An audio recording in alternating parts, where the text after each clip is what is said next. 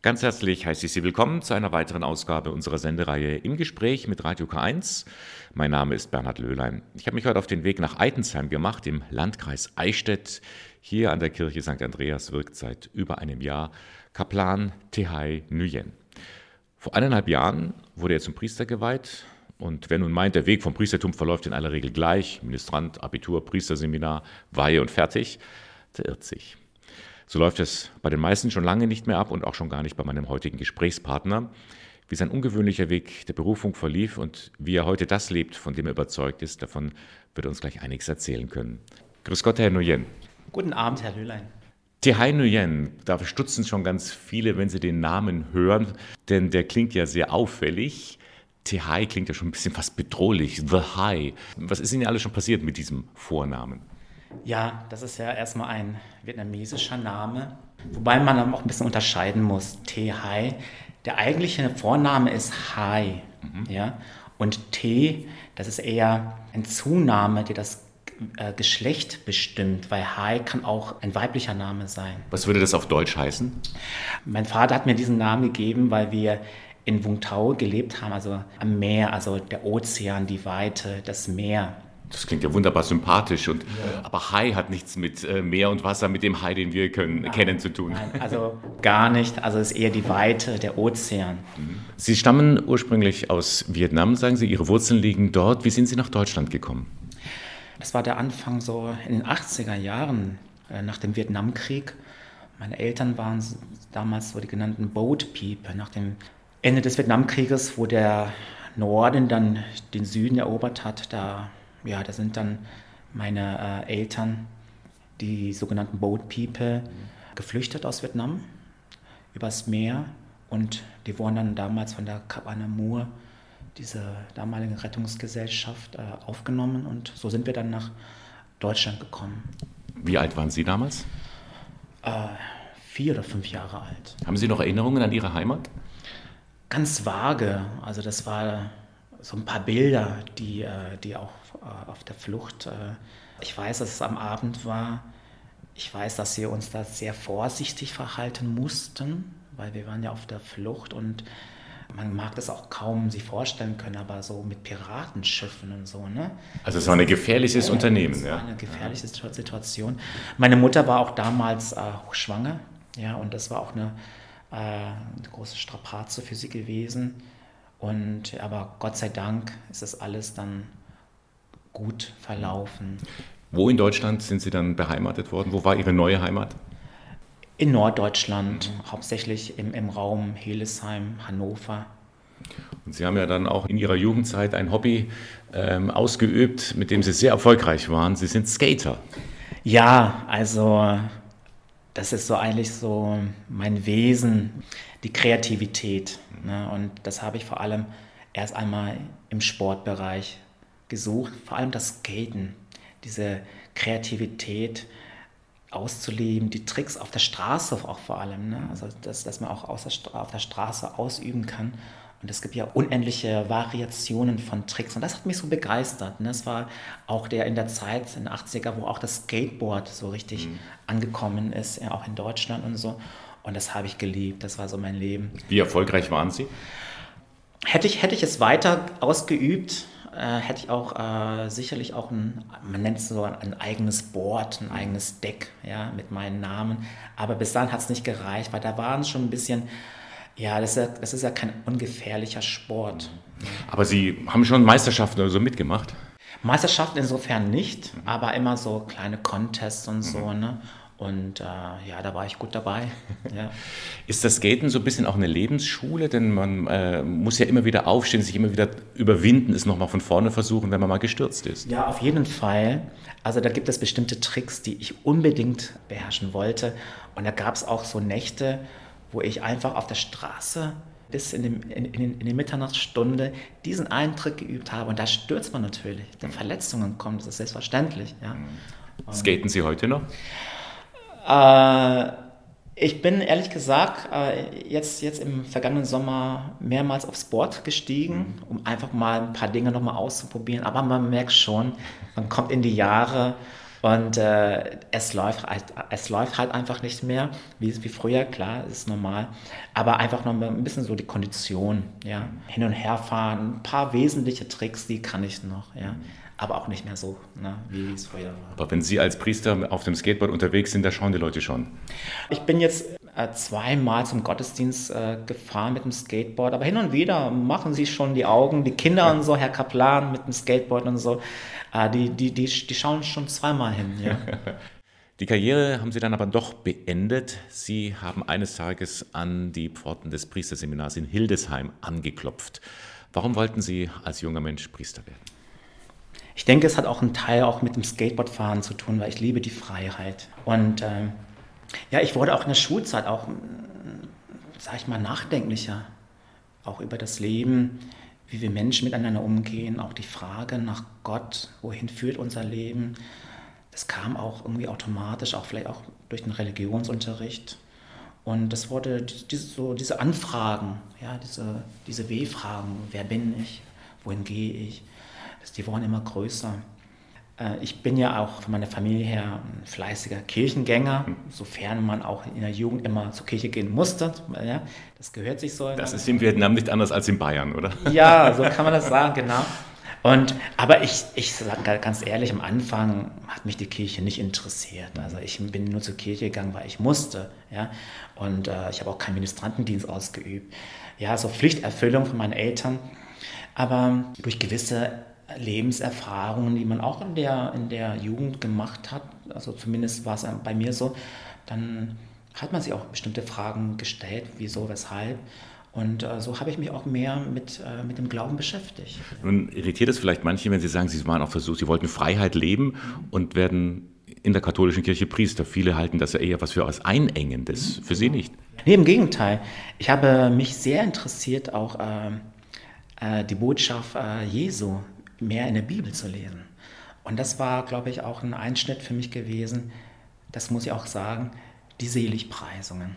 Die Seligpreisung war für mich, glaube ich, äh, der, der Einschnitt, weil die Botschaft Gottes, alles so auf den Kopf zu stellen, ja, die Grundgesetze hier auf der Erde, die Seligpreisung, Gerechtigkeit, Freiheit, und das hat mich so fasziniert, ja, und das war für mich das Befreiende. Und das hat auch äh, mich äh, dahin geführt, dass ich mich mehr mit dem Glauben beschäftige. Und je mehr äh, ich von Jesus äh, erfahren durfte, desto befreiender wurde mein Leben. Also es ist eine andere Freiheit, als wenn ich jetzt auf die Straße gehe und mit meinem Skateboard damals mhm. hinher, hinher gefahren bin, sondern eine, eine Befreiung im Herzen. Eine innere Freiheit sozusagen.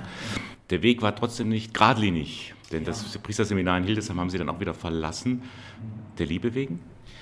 Äh, noch nicht. Das war damals so, äh, ich bin schon, äh, war interessiert, mehr, also, ja, so schon auf dem Weg des Priestertums. Äh, also das, was ich an Freiheit durch Jesus erfahren durfte, das wollte ich unbedingt den Menschen mitteilen. Und das war für mich auch vielleicht eine Option, Priester zu werden. Habe dann angeklopft äh, im Priesterseminar Hillesheim, bin aber wieder schnell rausgegangen, weil dieses ich habe so damals wahrgenommen, ja, diese äußerliche Einengung. Ich habe es so damals so empfunden. Das war für mich nichts. Mhm. Ne? Und so habe ich mich erstmal der Kreativität nochmal gefragt, wie kann ich Gott dienen? Äh, auch ohne, ja, auch diese Freiheit zu bewahren, auch Kreativität zu leben. Und so war das mein Erststudium, Industriedesign in Hannover zu studieren. Ja. Da haben Sie auch gearbeitet dann? Äh, nach dem Studium habe ich gearbeitet, aber nicht im Norddeutschland, sondern in Süddeutschland. Musik war auch eine zweite Leidenschaft von mir.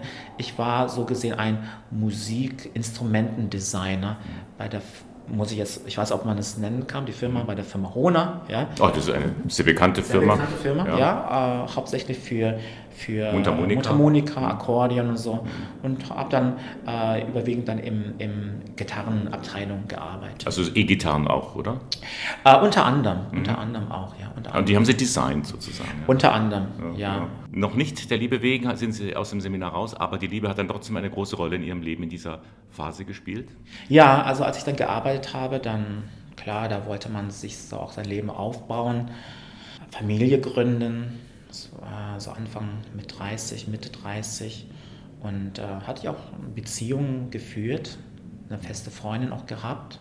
Aber dieser Ruf, der innere Ruf, äh, was ich auch lange Zeit verdrängt habe, ne? Mhm. äh, da kam dann äh, der Ruf Gottes, der wurde immer stärker. Und so musste mich auch entscheiden letztendlich, gehe ich den Weg der Ehe oder den Weg des Priestertums. Sie haben sich für das Priestertum entschieden, sind dann ins Eichstätter Priesterseminar gegangen und dann auch vor eineinhalb Jahren geweiht worden. Aber der Kontakt zu Ihrer damaligen Freundin, der ist nicht abgerissen? Nee, im Gegenteil. Und das ist eines der Wunder, wofür ich Gott und äh, sehr danke, auch im Gebet. Ähm, er möge alles zum Guten wenden. Ja, die Beziehung und äh, die ich damals dann äh, abschließen musste. Wir sind so gut auseinandergegangen, dass ähm, also volles Verständnis füreinander. Und sie ist auch heute meine, eine meiner besten Freundinnen und wir unterstützen uns auch gegenseitig. Und das ist keine Selbstverständlichkeit. Ich habe dafür gebetet. Man muss sich ja nicht im Bösen trennen, im Gegenteil. Das hat sich so gut, äh, klar, das ist für uns äh, auch, äh, ja, wir, wir mussten jeder seinen Weg dann gehen, aber im Letz letztendlich sind wir so gut auseinandergegangen, dass wir uns heute in, in, immer wieder mal schreiben, wie geht's dir? Mhm. Und äh, sie ist auch in einer neuen Beziehung und so und, äh, und da unterstützt man sich halt gegenseitig. Also es hat alles sich zum Guten gewendet. Wenn man meinen heutigen Gesprächspartner in seinem Wohnzimmer besucht, Tehai Nguyen, dem Kaplan in Eitensheim, dann sieht man eine ganze Reihe von Musikinstrumenten, Gitarre, Saxophone, Geige, ein Schlagzeug muss auch noch fertig aufgebaut werden. Gibt es ein Instrument, das Sie gar nicht spielen? Ja, ich sage immer, schade, dass man nur einmal lebt, sonst will ich noch andere Instrumente gut beherrschen äh, wollen. Ähm, mein Hauptinstrument ist Schlagzeug und Gitarre mhm. und ich nutze noch die Zeit, äh, mich jetzt gerade in, äh, in, diesem Jahr auch mit, mit dem Saxophon zu beschäftigen, weil mhm. der Sound äh, äh, mich sehr anspricht. Aber Sie äh, nutzen die Gitarre oder auch Ihre musikalische Leidenschaft durchaus auch für Ihre Tätigkeit als Kaplan oder auch im Religionsunterricht oder in der Kirche? Ja, das ist ein ganz äh, großer Vorteil, wenn man ein Instrument spielt, jetzt vor allem auch die Gitarre. Da kann man immer wieder was mit den Kindern machen, ja, also als, äh, äh als Einstieg in, im, im Rallye-Unterricht. Oder jetzt auch äh, in der Corona-Zeit, ja, wo äh, praktisch keine Band spielen konnte und da war ich als Kaplan habe ich meine Gitarre genommen und dann durch die Erstkommunionfeier das Ganze als Priester sowohl als auch Musiker gefeiert und das kam sehr gut an, die haben sich sehr gefreut. Also es ist eine ganz große Hilfe, ja, also ein, ein Instrument zu beherrschen. Sehen Sie sich manchmal durch Ihre eigene Lebensgeschichte, die ja so ungewöhnlich und faszinierend ist und jetzt auch ihre, durch Ihre Kreativität im musikalischen Bereich, ähm, dass viele Menschen gerade so nach sowas schauen, Hoffnung haben, ja, ein junger Priester, der vielleicht auch wieder Leute mitreißen kann. Spüren Sie da manchmal vielleicht auch eine Last, die auf Ihnen liegt? Ja, aber ich versuche schon äh, authentisch zu sein, weil das bin ich halt, so bin ich halt auch. Ne? Und gerade ähm, vielleicht auch dieses lockere Bild von einem Priester.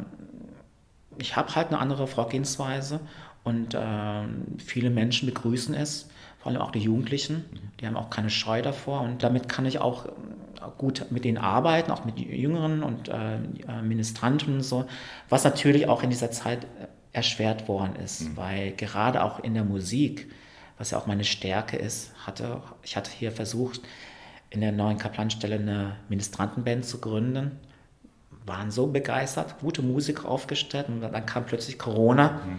musste wieder alles abgeblasen werden. Schade, ja, es ist halt, man ist eingeschränkt in seinen Fähigkeiten, jetzt gerade auch in der Musik. Wie würden Sie überhaupt einschätzen, Kirche hier oder wo Sie sie erleben äh, in der Corona-Zeit?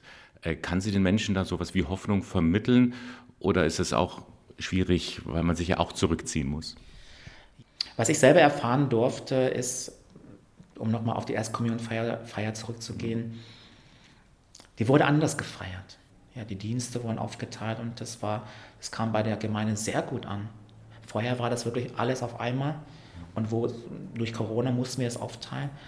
Und das, und das, und das kam halt auch äh, zugute, dass es dann, wie gesagt, persönlicher mhm. wurde. Weil es intimer auch intimer war. war. Genau, mhm. ja. Gibt es irgendwelche Schwerpunkte, die Sie als Kaplan hier jetzt setzen möchten, trotz oder wegen Corona, irgendwas, wo Sie sagen kann, da habe ich auch Fähigkeiten, die will ich da und dort auch einsetzen. Ja, ich denke, eine Stärke von mir, Spontanität, das Beste aus dieser Situation zu machen, schnell zu reagieren. Also nicht engstirnig zu sein, mhm. so wie es so ist es und so war es auch immer so, sondern äh, konzentriert auf sich auf die neue Situation einzulassen und zu schauen, wie kann ich diesen Menschen, den, der, der Gemeinde in dieser Situation das Beste bieten? Weil alles, was wir jetzt planen, das kann ja schon in ein, zwei Wochen, ja. wir sehen es ja auch in den Medien und so. Also haben Sie trotzdem schon Ideen für Weihnachten? Weil das ist ja das Fest, das ansteht und wo ganz viele Leute ja auch Erwartungen und Emotionen damit verbinden. Natürlich, äh, gerade dass durch äh, die Krise auch nicht so viele Menschen in die Kirche hineinkommen mhm. dürfen, müssen wir auch äh, Pläne haben, wie wir in anderen Formen den Menschen etwas bieten können. Da ist einiges gedacht an, ja, an Andachten oder verschiedene Formen, wo wir auch die Leute begegnen können. Ich denke, da sind wir nicht schlecht aufgestellt. Okay.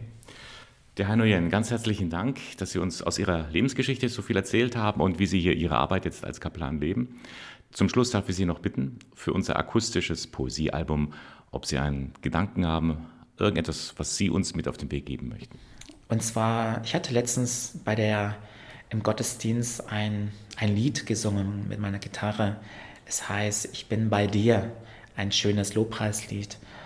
Und dieses Lied kam sehr gut an und ich glaube auch, das hat den Menschen ins Herz gesprochen. Man kann das, das Wort Ich bin bei dir sowohl im Zwischenmenschlichen, aber auch in der Beziehung mit Gott äh, verstehen, dass Gott durch den Menschen handelt und dass wir gewiss sind, dass es immer auch Menschen gibt, die uns durch diese Zeit trägt und vor allem, dass Gott bei uns ist. Ich bin bei dir.